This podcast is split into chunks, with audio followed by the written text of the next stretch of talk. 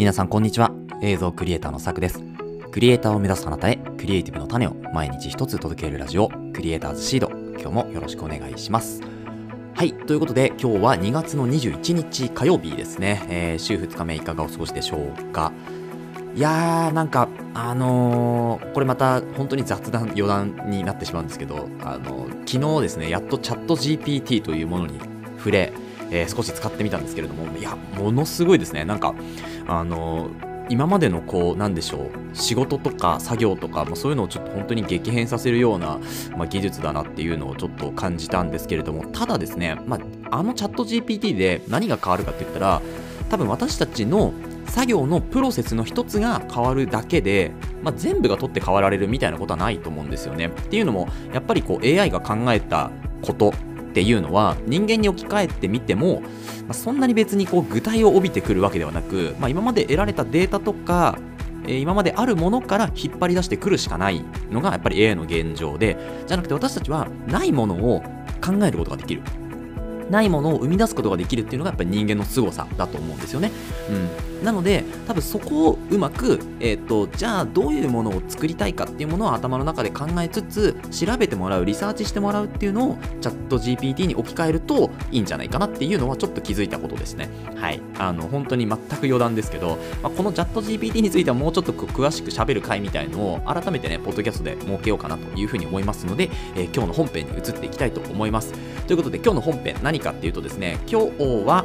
えー、ルミックスのお話ですね、カメラのお話です。ルミックスの S5M2 と単焦点レンズで撮る映像の話っていうのを今日はしていこうかなというふうに思うので、えー、ご興味がある方は本編聞いてくださればありがたいです。それでは本編いきましょう。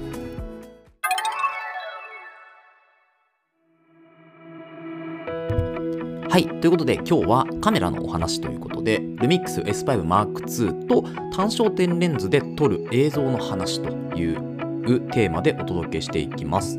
で、この単焦点レンズのまずおさらいから、えー、していこうかなと思うんですけれども、単焦点レンズっていうのは、要は、えー、焦点距離が変えられないレンズになります。ズームレンズっていうのは、こう、えーと、カメラを構えてですね、レンズの方をクリクリクリクリこういじって、まあ、焦点距離を少し変えることができると。例えば寄ることもできるし引くこと引くこともできるっていうのがこのズームレンズの特徴なんですけど単焦点はですね、えー、文字通り単焦点なので焦点距離が変わらないんですねずっとこのまま例えば 50mm 単焦点だったら 50mm だけの画角しか撮れないで、えー、と 35mm だったら 35mm しか撮れないというようなレンズになっておりますなんですけどまああの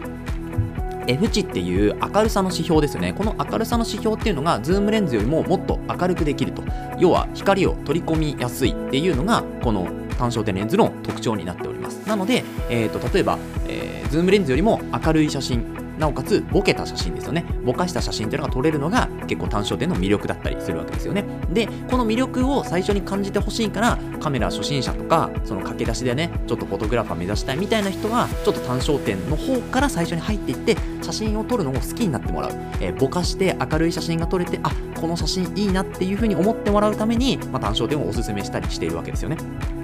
でも、まあ、この単焦点だけに、えー、特化して、えー、まあ、ボケた写真が最強みたいになってしまうとカメラのねその写真の技術の伸びしろっていうのはなくなってしまいますからあくまでもボケっていうのは一つの、まあ、要素みたいなところで、えー、しっかりと構図だったりですねあとは、まあ、それこそ F 値とかシャッタースピード、えーと、ISO 感度などですね、まあ、そういうのを知っておかなければいけない。それじゃないとやっぱ技術の向上は望めないというような余談を挟みつつですね、えー、今日はそんな単焦点レンズとルミックス S5 Mark II の新機能の、えー、動画範囲選択動画範囲選択っていうものを組み合わせると結構すごいっていう話をしていこうと思います。であのルミックス S5 Mark II の、まあ、新しい機能としてですね動画範囲の選択っていうのができるんですよね。でこれ写真には写真ではできないんですけど動画だとできるんですよ。そう。でこの動画の範囲がフルサイズと APS-C っていう一つ小さい、えー、っとまあ、センサーサイズになるんですけどこれの、まあ、画角をね選択できるんですよ。だから、え、っと例えば 50mm 単焦点をつけた時にフルサイズの画角で撮るのかそれとも APS-C の画角に変換して撮るのかっていうのが可能となっております。はい。で APS-C の焦点距離っていうのはだいたいフルサイズの1.5倍って言われてるんですよね。だ例えば 35mm 単焦点のレンズを使うと,、えーと、1.5倍かけるとですね52.5なんですよ確か。なのでおおよそ 50mm レンズと一緒の画角になりますよという話ですね。これが動画ではできますと。はい。でつまり動画性能で考えると単焦点1本持っておけば2つの画角で撮影するっていうのが可能となるっていうのがこのルミックス S5M2 の結構すごいところかなというふうに思います。うん、これは本当にすごかった。だから例えば単焦点1本持っていってそっからまあ、画角は狭くなりますけど APS-C のモードにするとですね寄れるわけですねちょっとで寄った撮影ができるなのでズームレンズまではいかないんですよ。ズームレンズは、えっと例えば、えー、16、35とかであれば、そのうちのえ18とか24とか28とかで切り替えができますよね、画角の。はい。なので、細かい画角の調整っていうのが、ズームレンズはできるんですけど、この単焦点で、まあ、えっとフルサイズと APS-C のモード2択しかないわけです。なので、2つの画角しか切り替えられないんですけど、それでも単焦点の明るさを保ちつつ、2つの画角が使えるっていうのは、結構すごいことだなというふうに思います。ズームレンズはどうしてもやっぱりあのレンズの構造上ですね F2.8 以下には下げられないんですよね。今の技術だと。そう。なので F2.8 の大三元ズ、ズームレンズに比べると、まあ、若干利便性は低いかもしれないですよ。例えば、えーと、2470とか2870とかそれの F2.8 とかって比べるとやっぱり、まあ使える幅もねもしかしたら狭いかもしれないしって思いますけどでもこの単焦点レンズでぼかしが効いて明るさも確保できてかつ2パターン撮影できるっていうのは結構すごい機能なんですよ。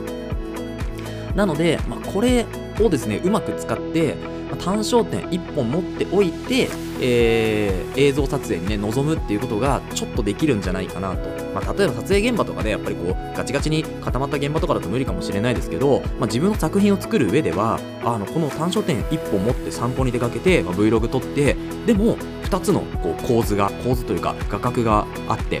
かなり楽しめる映像が作れるんじゃないかなというふうに思うんですよね。で、そんな中で今回はですね、ルミックス S5 Mark II のおすすめ単焦点レンズっていうのをちょっと考えてきましたので、そちらをですね、2本紹介して今日は終わろうかなというふうに思っております。で、まず1本目が 24mm 広角の単焦点ですね。で、あのー、これはですね、まあ、フルサイズだと 24mm で撮れるというところです。で、まあ、28っていうのが、確かルミックスはなかった気がするんですよね。今調べますけど、えっ、と、ルミックスですね、24mm 単焦点、28mm っていうのがね、ないんですよ。で、28mm にすると、あの、シグマのえっと、F1.4 のアートになるんですよね。なので、シグマのレンズと28があるんですけど、えっと、ルミックスの純正のね、レンズだと 24mm が、えー、あります。で、まあ、18とかも確かあったんですけど、18もあったかな ?18 はないですね。すいません。えー、24mm が一番低い、え、レンズになります、今のところ。なので、この 24mm を使うんですよ。でそうすると、えっ、と、APS-C モードにするとですね、おおよそ 35mm の画角と一緒になります。はい。で、この 35mm の画角っていうのは、映像の中では、普通の画角、要は、ま、標準画角みたいな、まあ、写真でいう 50mm 単焦点と一緒っていうふうに言われております。なので、この 35mm っていうのが映像の中では普通だけど、より引いた 24mm っていうのが、えー、元々のサイズですから、この 24mm っていうのを、まあ、こうダイナミックに活かしながら普通の画角 35mm が取れるというところになるので、まあ、普通があるからやっぱり広角とか望遠とかが入るわけですよね。なのでこの 24mm 単焦点レンズっていうのを、えー、1本持っておけば、まあ、普通の映像っていうのは撮れつつ引いた映像も撮れるのでかなりこれはねいいレンズ、まあ、Vlog とかにもかなりおすすめ。で Vlog でも最初は全面で、えー広い画角で撮るんですけどその後、えーと、APS-C モードに切り替えると 35mm でちょっと寄ったようなレンズになりますから少しねこうアップをしたい時とかっていうのは、えー、何か被写体を主張したい時っていうのは結構使えるのかなと思います。でこれがまず単焦点の、えーと、広角バージョンですね。でもう1本がですね 85mm の中望遠単焦点です。でこれは APS-C モードで、えーと、127.5っていう、まあ、なんとも微妙な焦点距離になるんですけど、なんですけど、もともと 85mm が中望遠なので、結構、えこう被写体がドンとね、浮き出てくるような、え構図が取れます。はい。えー、そういう、まあ、こう画角が取れるんですけど、なんですけど、さらにもっと寄る、まあ、要は 135mm ぐらいな感じですよね、イメージとしては。135ミリみたいな形で本当に被写体が、えーと、画角の中にドンと映り込んでいて後の背景がちょっと見えるぐらい本当に主張したような映像っていうのが撮れるのがこの中望遠の APS-C モードになりますね。なのであの、まあ、これはどっちかっていうと、まあ、85ミリでこう何か映像を撮るっていうのはそもそもどっかのカットの中に一本こう主張したいというか、えー、ここぞというカットに入れるのが 85mm になるわけですけどさらにそこにもっと寄ったあのー、127.5mm が追加されるのでまあ、ここはですね、あの、24mm、35mm 単焦点の映像の中に 85mm と127を入れていくっていうような形ですね。はい。なので今回ご紹介が2本っていう話になるんですけど、そう。なので 85mm1 本でやっぱり撮っていくっていうのは難しいと思いますけど、この 24mm 単焦点とかですね、あとは、まあ、ズームレンズですよね。え標準のキットだと、ルミックスの標準のキットだと2060の、えっと、で可変 F 値が可変になるんですけど、まあ、その映像と一緒にこの 85mm と 127mm の焦点距離をドンと入れていくというような形だと結構ダイナミックな、ね、映像が撮れるんじゃないかなと思うので、まあ、どちらか1本持っておくのがいいかなと思いますけど個人的にはやっぱ中望遠もしキットレンズとかをずっと持っておいて、えーなんでしょうね、キットレンズずっと持っておいて、えーと、その後にもう1本買い足したいレンズがあるとすれば、この 85mm かなって私は思います。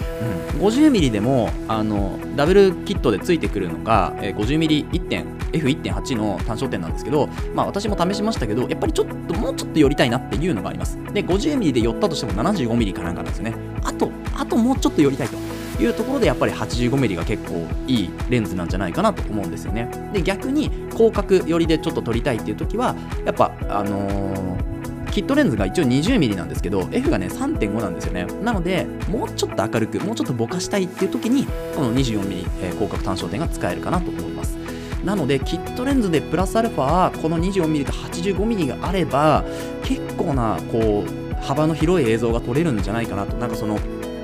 ズームレンズで大三元のね、ズームレンズを買うとかっていうわけではなく、この単焦点2本、もしくは1本だけ持っていれば、わりかしこういい映像がね、撮れる気がしておりますので、ぜひ皆さんもね、ご検討いただければと思います。はい。ということで今日はですね、カメラの話で、 LUMIX S5 Mark II と単焦点を使って、まあ、撮る映像の話という形でちょっとざっくりした内容になりましたがいかがでしたでしょうか、えー、この放送ではですねクリエイターの考え方だったりあとはテクノロジーの情報やガジェットの情報作業効率を上げるコツサイトツールなんかを中心に紹介をしております。リスナーさんと一緒に一流のクリエイターを目指すラジオを作っていますので応援いただける方はぜひフォローの方をお願いします。またラジオの感想や質問は Google フォームでお待ちしておりますのでどしどし送ってください、えー、Twitter や Instagram もやっていますのでぜひ遊びに来てください。それではまた明日お会いしましょう。ご清聴ありがとうございました。